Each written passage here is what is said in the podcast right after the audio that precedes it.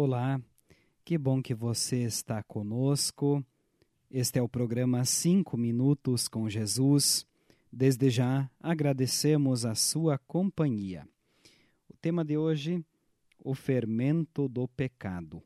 Texto bíblico base, 1 Coríntios, capítulo 5, versículo 7, onde diz: Joguem fora o velho fermento do pecado para ficarem completamente puros Aí vocês serão como massa nova e sem fermento, como vocês de fato já são. O apóstolo Paulo escreveu aos cristãos da cidade de Corinto que a imoralidade sexual e outros pecados que alguns ali praticavam deveriam deixá-los tristes e levá-los a tomar atitudes firmes e severas para corrigir isso. Ele também recomendou e ensinou o modo correto de viver e de agradar a Deus. Conforme a primeira carta aos Coríntios, capítulo 5, versículo 7, o apóstolo Paulo recomenda: joguem fora o velho fermento do pecado para ficarem completamente puros Aí vocês serão como massa nova e sem fermento, como vocês de fato já são, porque a nossa festa da Páscoa está pronta, agora que Cristo, o nosso Cordeiro da Páscoa, já foi oferecido em sacrifício.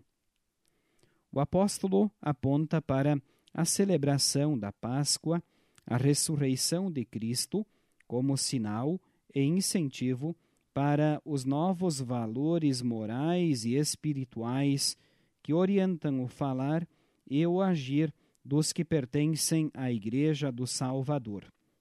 Temos, pela fé no sacrifício de Jesus na cruz e na sua vitória sobre a morte, o bom fermento da santificação, a vitória sobre as atrações do pecado.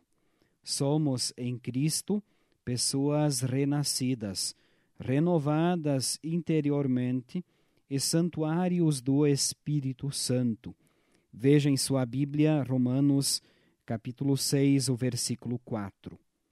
Sejam quais forem as fermentações que azedam e envergonham o nosso relacionamento com Deus e com o nosso próximo, livremo-nos delas com arrependimento sincero, perdoados e firmados no amor de Cristo, consagremo-nos a Ele de mente e coração.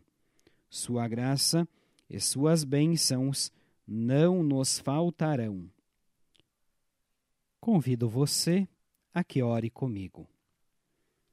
Concede, Senhor Deus, iluminação e força para vivermos nos caminhos da retidão, da justiça e da decência.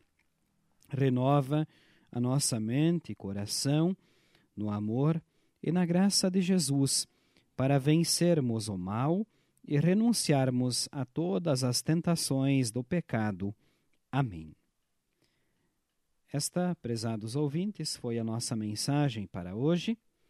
Desejamos a graça do Senhor Jesus Cristo o amor de Deus Pai e a comunhão do Espírito Santo a cada um. Amém. Quero Salvador comigo, ao seu lado sempre andar. Quero tê-lo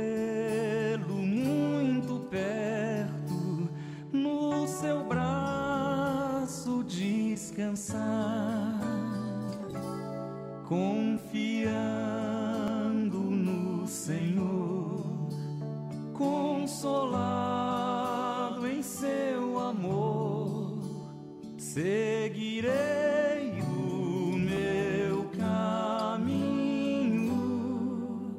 sem tristeza e sem ter